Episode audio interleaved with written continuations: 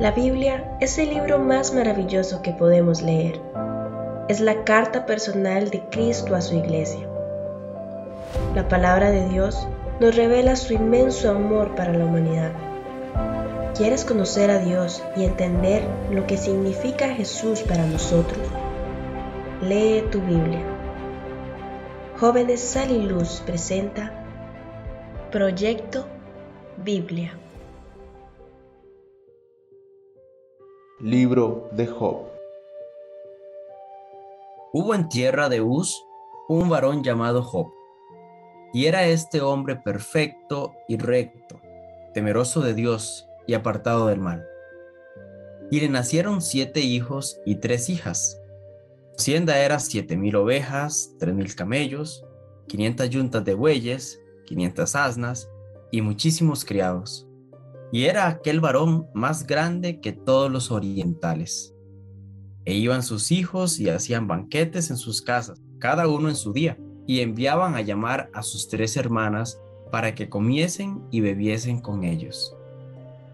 Y acontecía que habiendo pasado en turno los días del convite, Job enviaba y los santificaba, y se levantaba de mañana y ofrecía holocaustos conforme al número de todos ellos porque decía Job, Quizá habrán pecado mis hijos y habrán blasfemado contra Dios en sus corazones. De esta manera, hacía todos los días. Un día vinieron a presentarse delante de Jehová los hijos de Dios, entre los cuales vino también Satanás. Y Jehová dijo a Satanás, ¿De dónde vienes? Respondiendo Satanás a Jehová, dijo, De rodear la tierra y de andar por ella. Y Jehová dijo a Satanás, ¿No has considerado a mi siervo Job, que no hay otro como él en la tierra, varón perfecto y recto, temeroso de Dios y apartado del mal? Respondiendo Satanás a Jehová, dijo, ¿Acaso teme Job a Dios de balde? ¿No le has cercado alrededor a él y a su casa y a todo lo que tiene? Al trabajo de sus manos has dado bendición. Por tanto, sus bienes han aumentado sobre la tierra. Pero extiende ahora tu mano y toca todo lo que tiene, y verás si no blasfema contra ti en tu misma presencia. Dijo Jehová a Satanás, He aquí todo lo que tiene está en tu mano. Solamente no pongas tu mano sobre él. Y salió Satanás de delante de Jehová. Y un día aconteció que sus hijos e hijas comían y bebían vino en casa de su hermano el primogénito.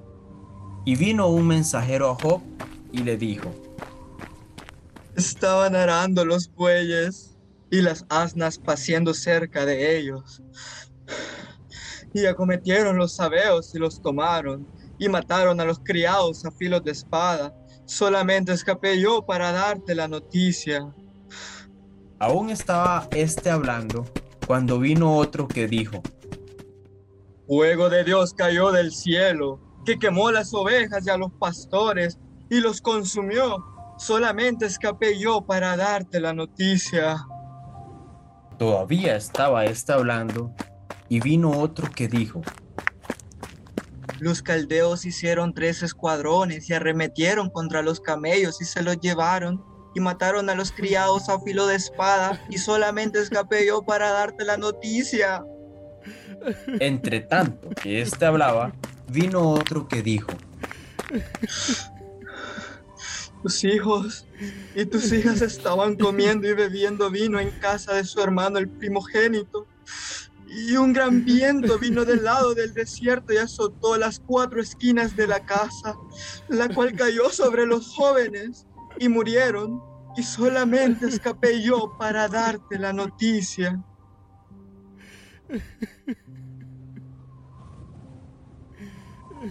Entonces Job se levantó y rasgó su manto y rasuró su cabeza, y se postró en tierra y adoró, y dijo, Desnudo salí del vientre de mi madre y desnudo volveré allá. Jehová dio y Jehová quitó.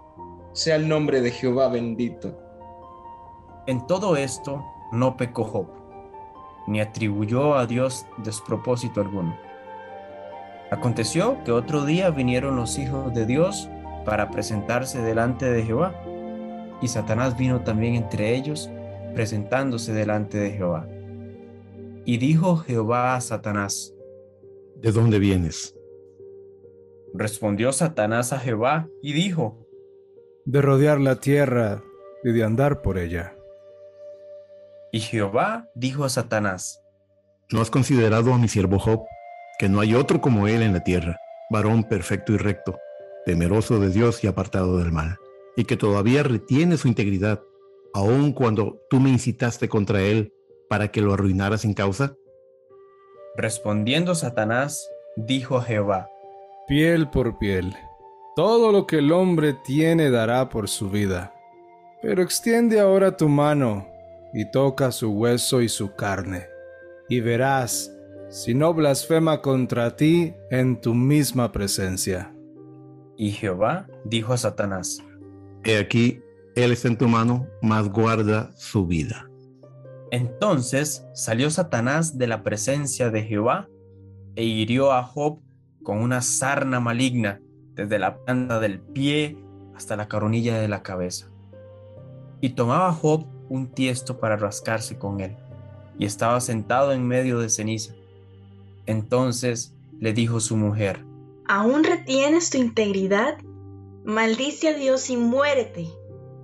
y él le dijo, Como suele hablar cualquiera de las mujeres fatuas, has hablado. ¿Qué? ¿Recibiremos de Dios el bien y el mal no lo recibiremos?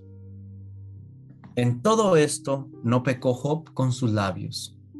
Y tres amigos de Job, Elifaz temanita, Bildad suita y Sofar naamatita, luego que oyeron todo este mal que le había sobrevenido, vinieron cada uno de su lugar, porque habían convenido en venir juntos para condolerse de él y para consolarle, los cuales, alzando los ojos desde lejos, no lo conocieron y lloraron a gritos.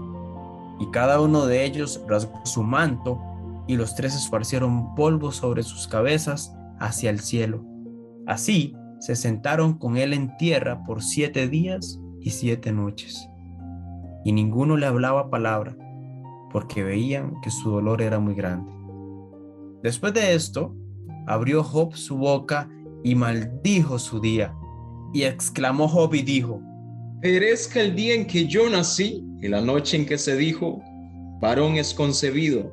Sea que el día sombrío y no cuide de él Dios desde arriba, ni claridad sobre él resplandezca. A fe en lo tinieblas y sombra de muerte, repose sobre él nublado, que lo haga horrible como día caliginoso. Ocupe aquella noche la oscuridad, no sea contada entre los días del año, ni venga en el número de los meses, o que fuera aquella noche solitaria, que no viniera canción alguna en ella. Maldíganla los que maldicen el día, los que se apresan para despertar a Leviatán. Oscurezcanse en las estrellas de su alba, espere la luz y no venga, ni vea los párpados de la mañana, por cuanto no cerró las puertas del vientre donde yo estaba, ni escondió de mis ojos la miseria. ¿Por qué no morí yo en la matriz o expiré al salir del vientre? ¿Por qué me recibieron las rodillas y aquellos pechos para que mamase? Pues ahora estaría yo muerto y reposaría, dormiría y entonces tendría descanso. Con los reyes y con los consejeros de la tierra que reedifican para sí ruinas, o con los príncipes que poseían el oro, que llenaban de plata sus casas. ¿Por qué no fui escondido como abortivo, como los pequeñitos que nunca vieron la luz? Allí los impíos dejan de perturbar, y allí descansan los de agotadas fuerzas. Allí también reposan los cautivos, no oyen la voz del capataz. Allí están el chico y el grande, y el siervo libre de su señor. ¿Por qué se da luz al trabajado y vida a los de ánimo amargado, que esperan la muerte y ella no llega, aunque la buscan más que tesoros, que se alegran sobremanera y se gozan cuando hallan el sepulcro?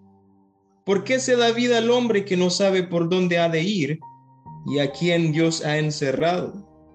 Pues antes que mi pan viene mi suspiro y mis gemidos corren como aguas, porque el temor que me espantaba me ha venido y me ha acontecido lo que yo temía. No he tenido paz, no me aseguré, ni estuve reposado.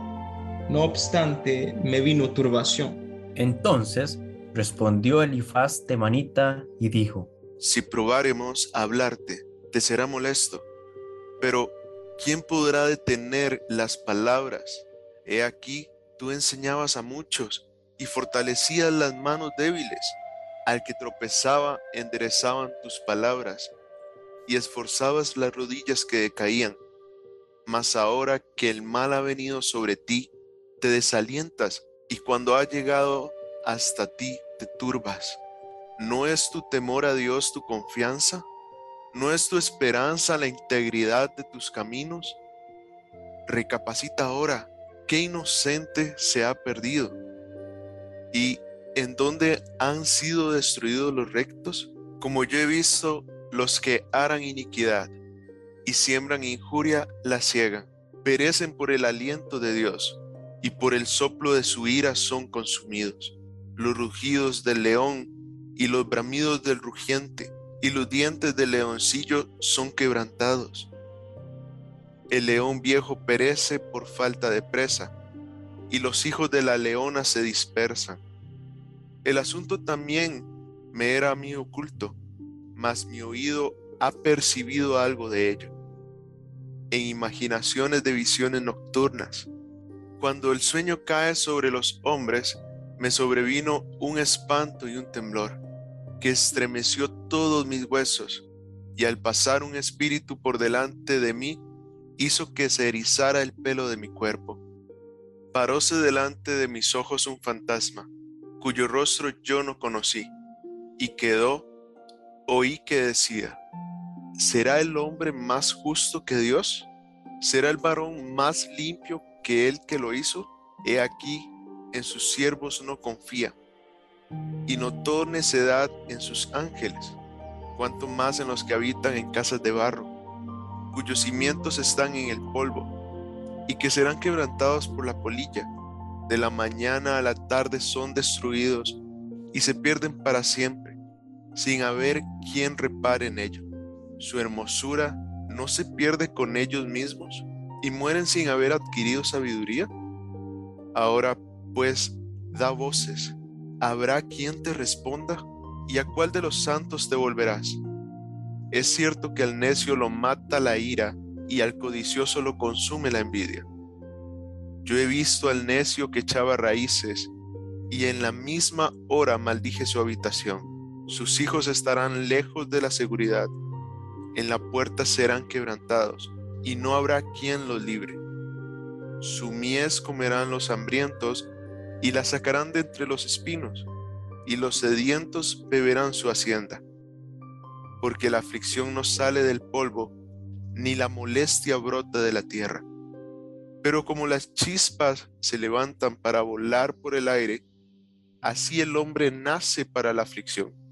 Ciertamente yo buscaría a Dios y encomendaría a Él mi causa, el cual hace cosas grandes e inescrutables y maravillas sin número, que da la lluvia sobre la faz de la tierra y envía las aguas sobre los campos, que pone a los humildes en altura y a los enlutados levanta seguridad, que frustra los pensamientos de los astutos para que sus manos no hagan nada, que prende a los sabios en la astucia de ellos y frustra los designios de los perversos.